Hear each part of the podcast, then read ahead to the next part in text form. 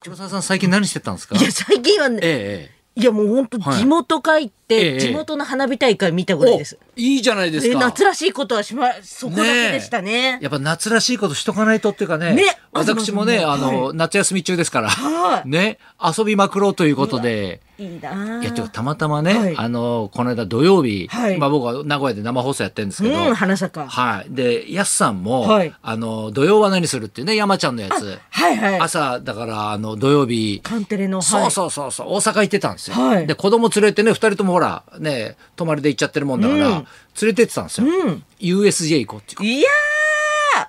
USJ 行ってきましたよーうわ東さんだって名古屋で番組やってるから、そそうそうこやかっら、どそう大阪行って大阪に行って合流してういうとこで合流するんですか、それは。いやもう USJ ホの。テルまあだから1泊で だ2日間ユニユニバ行ったんですよええユニバーええ、土日でだから土曜日は午後からだったんで、はいまあ、そんなに遅くまで遊べないじゃないですかああ、でも、だから一日券買ったってことですよね。だから1日券が2回ですうよわー贅沢大贅沢人ですようわーさ金持ちホテル泊まって、 えええすごい午後え、いからやいやこれがね、はいスーパー・ニンテンドー・ワールドうわーないこ大れ人気大人が大興奮ですよ。うわ確かにうちの大島と村上もええええ大興奮してまいしたやよもうほんと小銭を稼ぎまくりま した。コインを、いやもうコインを集めまくりで、ええあのもう本当にそこの中に入った途端に、はいそのマリオの世界がもうドーンと目に飛び込んでくるんですよ。へえまあ、テレビではね、はいそうだからうちの娘なんかは「あヒルナンデス」でやってたとこなんつ って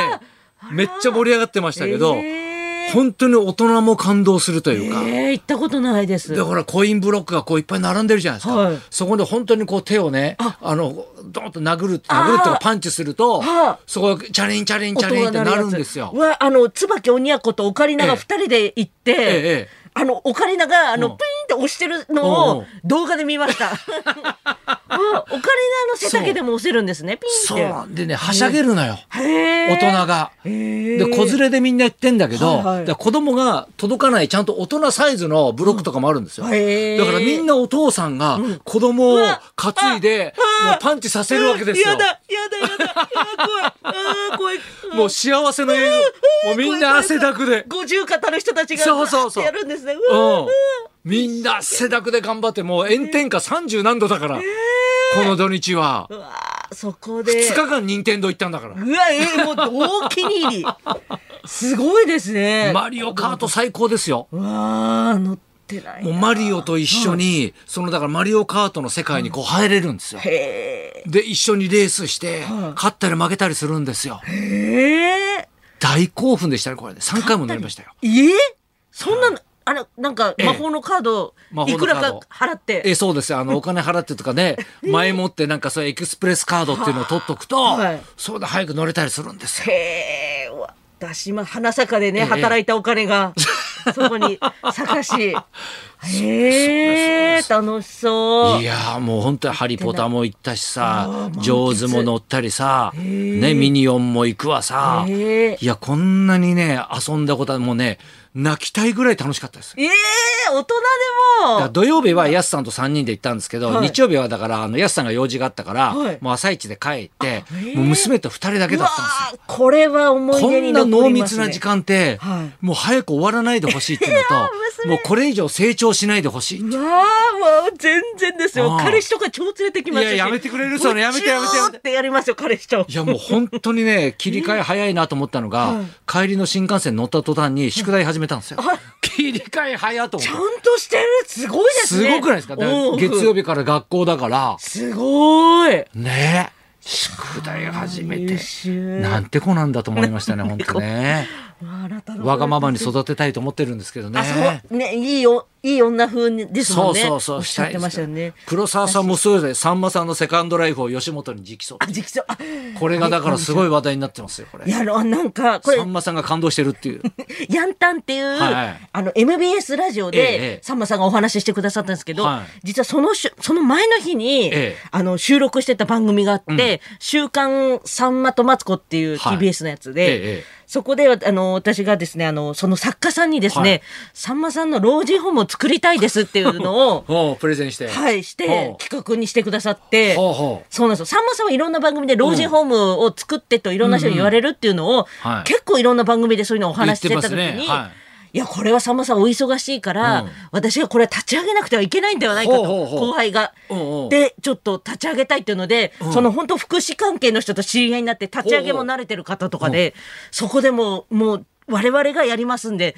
さんまさんはどうか あもう資金だけをと。資金だけ出して、 はいもう常に働いてくださいと。働いてといただいてとかでうんうん、ね、さんまさんがこうんう、楽しめるスペースというか、さんまさんが行きつけの焼肉屋さんをその施設の中で再現したりとか、すごい、徐々に。ちょそうです。 でもう、中華、イタリアンう、んそういうのを全部再現さしたいんですっていうう、そのプレゼンをさせていただいて、はあそうなんですよ。で、さんまさんの塔とかも、こうんうんう、作ろうって。を作そっうて。はスタートっていうのがあって、うんうん私はそこで働くもものなんで、うんあの寮をあこれさん働くんですあ私働くんです、そこうんで。で、寮を作ってくださいっていうのえでえ、寮棟もあるんですよは。い寮棟はですねええ、最初6畳だと思ってたんですけど、いや、ちょっと6畳だとな、結構大人だから、ちょっと狭いですかね8畳のワンルームにしました。 なんでね、ベッドもつけて、で、こう、みんなが、その芸人さんだった方とかも働ける場所にしたいなと思って。すごいでもプロジェクト考えましたね。あプロジェクトもうそれでもううん企だっ画て書さんもまさんがだってすごい感動してたんでしょいやー、そんなのに時は全然そんな感じうん一切なかったんですよ。あそうなんやお前ってなんか、うん漫談しに来たんかって言われて、うんうん R1 出たいんかって言われて、 違います。私は本当にさんまさんの老後を考えてるんですっていうので、うん言わせていただいたんですけども、まさかそんな思ってくださってるとは、そのヤンタこンんで。なことね黒沢が考えてくれてたんだっつってちょっと感動したわっつってもうね本当サービス精神の塊の方なんで、うんなんか我々後輩がプレゼントしたものとかも、うん絶対 T シャツとかあったら T シャツ着て自分で、あの写真を撮って送ってくれたはり、あうんうんなんかワッペンみたいなのもプレゼントしたら、ワッペンも携帯うんにこうやってなんか自分でこうデコるんですよ携帯うとんかうんうもんさんまさんってそのデコるの中に入れてくださって、できたでって言って写真送ってくださったり。めあのだからその例えばロケ、さんまさんと女芸人でロケ行きたいですって言ったら、それを叶えてくださって。前なんかロケやってたねなんか番組やってたテレビでねそうなんですで、ん直接はやっぱり言えないんで、うんうんそういうのをスタッフさんにこういうのやってみたいんですよねって話はそれをさんまさんが聞はいて、あねそれでなんやかってなくんだかさった聞けない恋愛事情の話とか聞いてたよね前たくさんねの、そうなんです。教えていただいたり、なんかもう、ご飯も連れ、なんかこう、やってほしいですって言ったら、んプライベートでご飯会をみんなで女芸人で連れてってくださったり。夢を叶えてくれる人なんだすごいんですよ、スター。じゃあこれもしかしたら本当に実現する可能性あるねもしかしたら、さんまさんは本当に、うんあの、いいや、お優しい方な んで、そしたらやってくださるかもしれないです。ねえみんながそ入したらだかられる。寮長というかあそこの黒沢さんがフロント係みたいな窓口になるわけねえっと、私はちょっと責任を負えないんで、ええええあのいはい実も絶対嘘をつかないっていう人を見分ける人をやりたいと思います。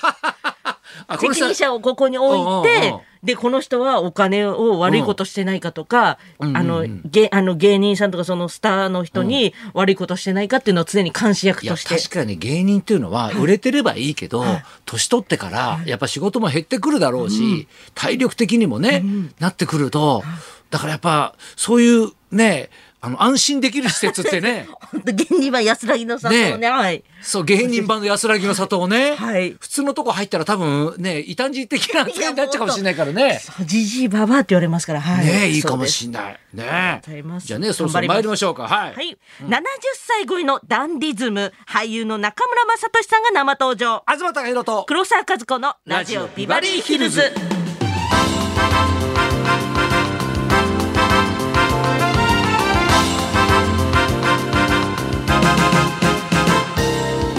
今日のゲストは俳優の中村雅俊さん。御年71い歳。かやね、先ほどご挨拶行きましたけど、まあかっこいい。っこいいしね、。だから年齢聞くとびっくりするよね。くりする全然そんなんじゃないもんね。ねえあのなんだろう打ち合わせしてた作家さんの声が小さいのに全部聞き取ってたっていうね素晴らしいお耳がいういん冬には全国4都市でフルオーケストラのライブも決まって精力的に活動されています、うん中村雅俊さんこの後12時からの生登場です、はい、そんなこんなで今日も1時まで生放送日本放送ラジオビバディ